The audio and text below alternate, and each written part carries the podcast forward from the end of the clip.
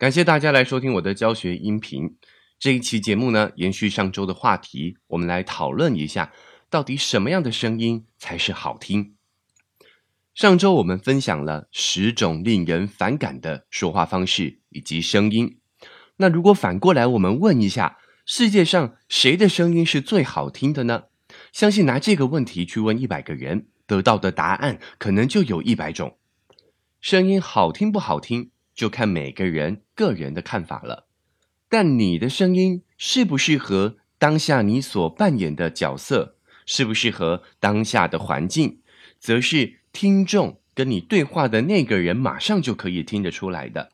所以我第一点想跟大家分享的就是，声音其实没有好听不好听，只有适不适合当下的情境，以及你所扮演的角色。所以，除非你有声带的病变，或者是天生有发声、咬字的病理性的障碍，否则每个人呢都有机会透过学习把声音变得更能够打动人心。其实，上天给每一个人的声音特质都是不一样的，每个人本来就有自己的声音原型。如果你的声音呢是很浑厚的。哦，是很男子气概的，但你却要走搞笑路线，就是脱离了自己的原型。一旦脱离自己的原型，就会变得四不像，不像自己，不像你所扮演的角色，不像你真实的情绪，不像那个情境应该要出现的声音。因此，修炼声音的第一步，就是要确认自己的声音原型，自己的声音特质。魁梧的男人配上雄壮的声音，大家都是可以接受的。但是如果一个虎背熊腰的男人啊，却有着弱女子般的声音，任谁听了都会不舒服。不舒服的声音其实就是噪音，人人呐避之唯恐不及，更何况是深入的交往、长期的聆听。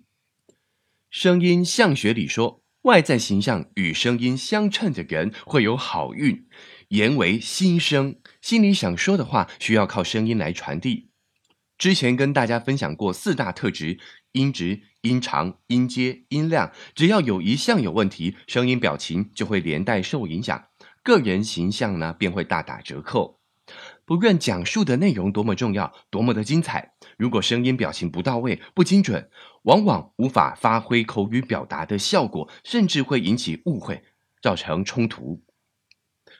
表达方式让人不舒服，沟通变成令人头痛的问题，运气怎么可能会好呢？然而呢，然而有魅力的声音却能弥补外表的不足，这也就是为什么大多数广播节目主持人没有偶像明星般亮眼的外表，却一样深受到听众的喜欢。所以再次强调啊，声音没有好听不好听，只有适合不适合，适不适合当下的这个人的角色。这个人的形象，并且也适合说话的情绪、对话的氛围，就会特别的感动人心。如果相反啊，就会让人浑身不舒服。但适不适合，既是主观又客观的，跟听者对声音的敏感度和偏好有很大的关系。不过绝大多数的人呢，对声音的感觉是差不多的。究竟人们对说话声音是如何英雄所见略同呢？我们来分析几种比较有代表性的声音，提供给大家参考参考。像是我们台湾第一名模林志玲，志玲姐姐哦，在国内也非常的火红哦。她的娃娃音啊，向来呢就是媒体关注的焦点。她在之前为动画电影《马兰花》配音时。网友找到他刚出道时候的影片，说他以前的声音一点也不嗲，而他则在回应媒体时尴尬的表示：“每个人的声音哈都会因为场合去做一些调整的，但音质呢不会有太大的改变。”他也承认啊，进入电影电视圈发展后，曾经调整过自己的声音，因为调整后的声音会更适合自己的形象。其实志玲姐姐私底下说话的声音呢？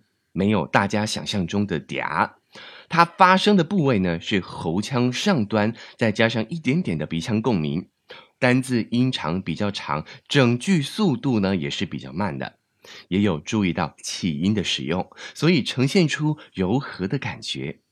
有趣的是，一般鼻腔共鸣多半是搭配在中高音域，志玲姐姐的鼻腔共鸣呢，搭配中音域，感觉呃有一点不太协调，听起来怪怪的。再来，它的尾音有时会往上挑，然后用气音收尾，所以听起来有点挑逗意味，常常听到男性朋友啊心里痒痒的。因为出色的外形以及高 EQ，大多数人对林志玲的娃娃音是非常包容的。大部分的人呢，不管男生女生，喜欢她的人呢，其实是占大多数的。但是还是有少部分的人呢，讨厌他这种娃娃音。其实，拥有加拿大多伦多大学经济系、西洋美术史双学位的志玲姐姐，其实非常的聪明的。有学者说，他有心灵自我控制的强度。既然连心灵都能控制得宜，调整声音又有何难呢？像他在电影《刺陵》里的角色就是自己配的，收起了娃娃音，他配出女主角的热情、独立、有个性的味道。聊到娃娃音，我就想到之前有跟大家分享过，我有一位学员，他是幼稚园老师。他本身呢说话就是有带娃娃音的习惯，所以深受异性的欢迎。但是呢，他在工作的时候需要去呃指挥小朋友，他用娃娃音说：“各位小朋友坐好，坐好哦。”好，那当然对小朋友一点喝阻力都没有啊。因为呢，小朋友的敏感度是很高的，他听你的声音，他感觉不到威吓的感觉，他只觉得在撒娇。所以，声音其实没有好听不好听，只有适不适合你当下的情境。就像娃娃音虽然非常可爱，但是毕竟是娃娃才有的声音。成年女性在撒娇时使用呢，就是很符合当下的情境。但是如果在职场上、在生活中，娃娃音还是越少越好，避免呢专业权威的形象呢被忽略，甚至被物化，甚至丑角化。那如果有娃娃音习惯的人，要如何调整呢？其实，在一般生活中与人相处时，使用娃娃音说话，容易引起不必要的好奇跟联想。大多数男性呢，都能接受女生有娃娃音，因为娃娃音听起来没有杀气，男生呢还能够保有主导权，比起讲话咄咄逼人的女生要舒服得多了。不过，由于同性相斥，所以不能接受娃娃音的女生相对的也比较多。在职场上，娃娃音也是很难呈现出专业和权威感的。所以，如果你有娃娃音的困扰，不妨试着这样调整：第一，说话的时候把音阶降低，可以削弱娇滴滴的感觉；第二，把共鸣腔从鼻腔转到喉腔、口腔。总之，鼻腔共鸣越少越好，娃娃音就不会那么明显。第三，说话基调呢，设定在严谨，表情以及肢体动作呢，尽量端庄一点，切记不要装可爱。以上三点给大家参考，大家可以试着调整看看。本期音频课程就分享到这边。如果你觉得有收获的话，你的赞赏是对我最直接的鼓励。如果你觉得你的朋友有需要的话，也非常欢迎你转发给他。也感谢您持续的关注，我们下期节目见。